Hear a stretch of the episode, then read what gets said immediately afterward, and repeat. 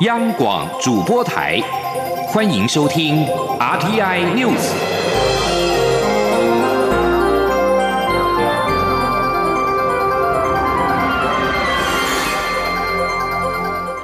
各位好，欢迎收听这节央广主播台提供给您的 RTI News，我是陈子华。中央流行疫情指挥中心在今天表示，国内在今天没有新增武汉肺炎 COVID-19 的病例。而累计在二十八天没有本土病例，仍维持是四百四十例的确诊。指挥中心指挥官陈时中表示，今天是母亲节，要把这二十八个本土零的成果献给天下的母亲，希望妈妈们更安心。同时，陈时中也表示，如果疫情再更稳定，五二零总统就职典礼参与的人数就可以再放宽。记者江昭伦的报道。今天是母亲节，台湾也无俗称武汉肺炎的 COVID-19 新增病例。而且已经连续二十八天无本土病例。指挥中心指挥官陈时中十号在例行记者会上表示，要把这二十八个本土零的成果献给天下母亲，希望妈妈们更安心。陈时中指出，由于连续二十八天没有本土病例，已经过了两个潜伏期，代表台湾社区已经非常安全。若疫情再更稳定，就会建议放宽五二零总统就职典礼参与人数。陈时中说。至于就相关的一些活动哈，人数的放宽，那这都会持续进行。那我想，如果这几天更稳定的话，那我们也会建议哈，在总统在就职典礼的人数哦上面可以稍微放放宽一些。有媒体问到，既然社区已经相对安全，是否可能比照登革热宣布解除本土疫情？陈时中回复表示，登革热并不是全世界流行的疾病，有鉴于目前全球境外情况仍相当严峻，因此还是要严守。边境的管理也会持续。陈时中进一步表示，也因为社区已经安全，医疗人员本来一有状况就会裁剪，因此目前并没有扩大筛检的计划。中国电台记者张昭伦台北采访报道。而随着国内俗称武汉肺炎的 COVID-19 的疫情趋稳，中央旅行疫情指挥中心也大力推动防疫新生活运动。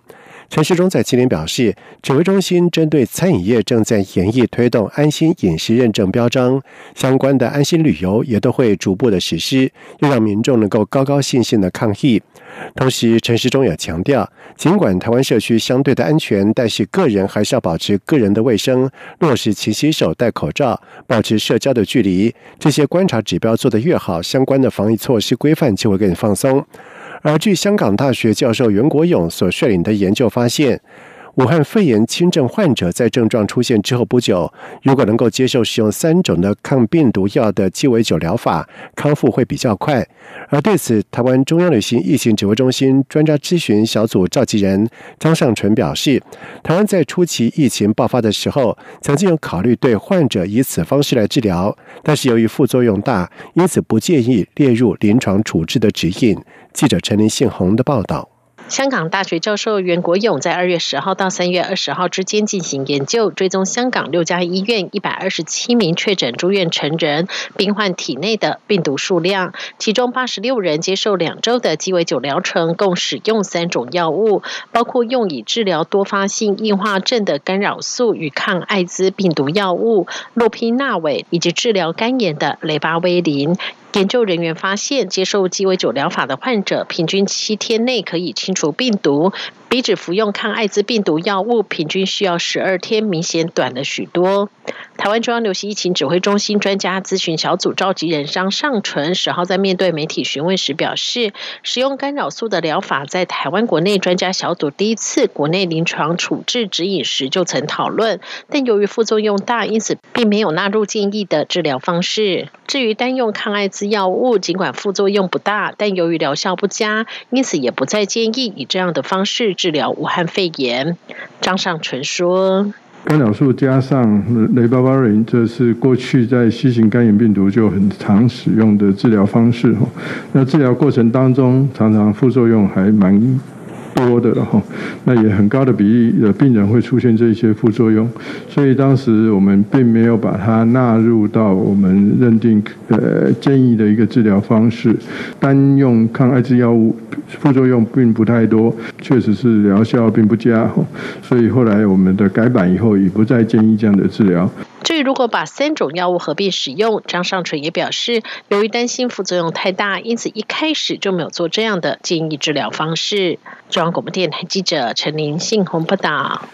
中国民用航空局在二零一八年四月致函各国航空公司，要求将台湾名称上加注“中国”。交通部长林佳龙在今天对此表示，经过政府的努力，目前已经有二十二家证明成功。加上台湾在这次的武汉肺炎疫情的防疫表现优于中国，他相信有利走遍天下，更有利于台湾和其他国家航空公司的交涉。记者江昭伦的报道。中国民用航空局二零一八年四月二十五号致函外国航空公司，要求官网的台湾标示列为中国领土，引发台湾反弹。民进党立委邱志伟今日向外交部提出书面质询，外交部回复指出，截至四月六号，经驻外管交涉已经有二十二家航空公司成功证明。交通部长林佳龙十号出席“医护挺我，我挺医护”台湾大车队搭车间捐赠仪式，面对媒体提问时指出。在政府的努力下，目前确实已经有二十二个国家拒绝使用中国台湾。加上经过这次武汉肺炎疫情，全世界看见台湾与中国在制度与防疫上的极大差异，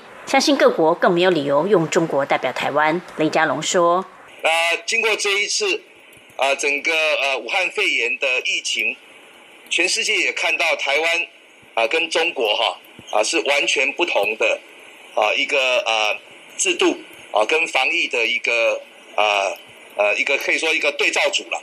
那更没有理由哦用呃中国来代表台湾，所以我相信啊这个有理走遍天下，那全世界看见台湾跟中国是不一样的，那这当然会有助于我们在国际交涉。李佳龙表示，这次疫情说明了台湾就是台湾，台湾不代表中国，也不被中国所代表。现阶段有二十二家航空公司证明成功，是大家努力的成果。还有很多国家航空公司有待努力。林佳龙说：“经过这次防疫，台湾变成全世界的模范，政府会持续争取在国际上证明。”中国电台记者张昭伦台北采访报道。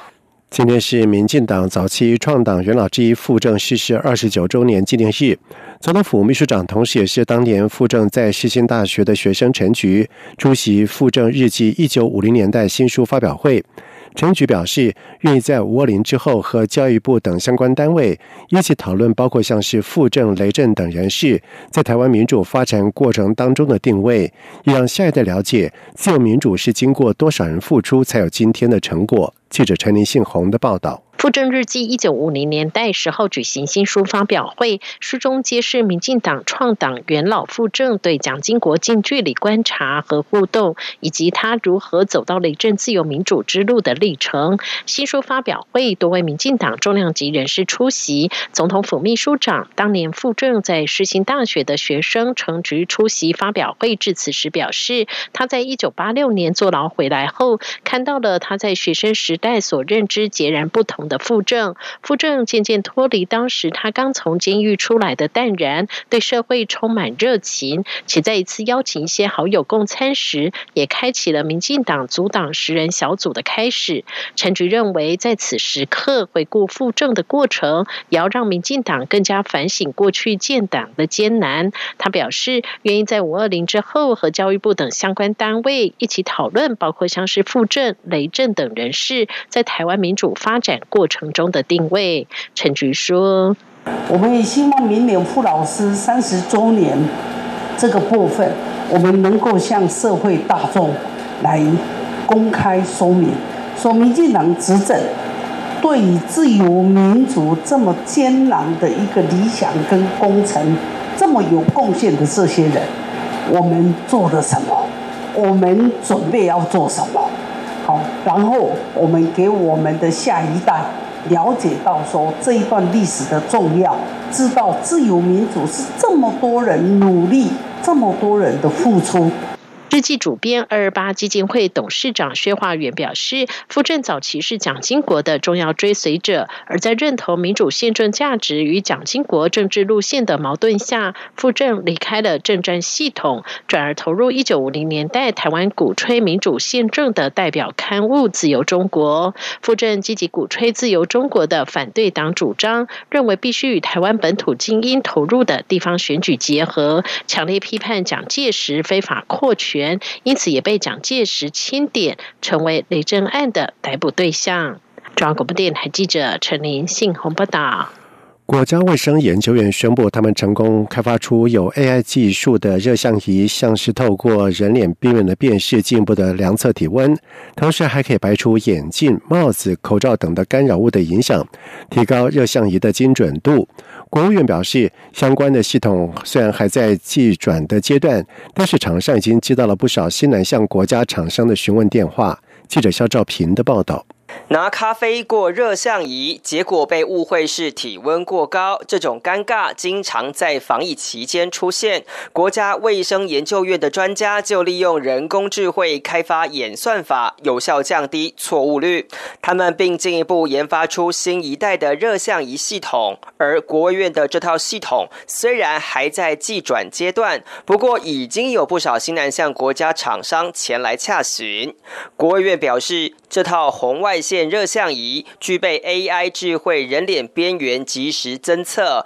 多人同步动态量测、体温警示即时通知以及证件感应等四大功能。不仅能监测，还可以自动建档，对机构防疫很有帮助。参与研发的国卫院生医工程与奈米医学研究所助研究员廖伦德表示，他们利用 AI 演算法去抓取人脸边缘，并进一步侦测脸部。最大温度不仅可以改善距离远近的误差，且透过 AI 还可以排除包含眼镜、咖啡等干扰物的影响。他说：“如果有戴眼镜、戴帽子或是戴口罩，啊，甚至有拿冷热饮等等的，这些人工智慧都能够自动的去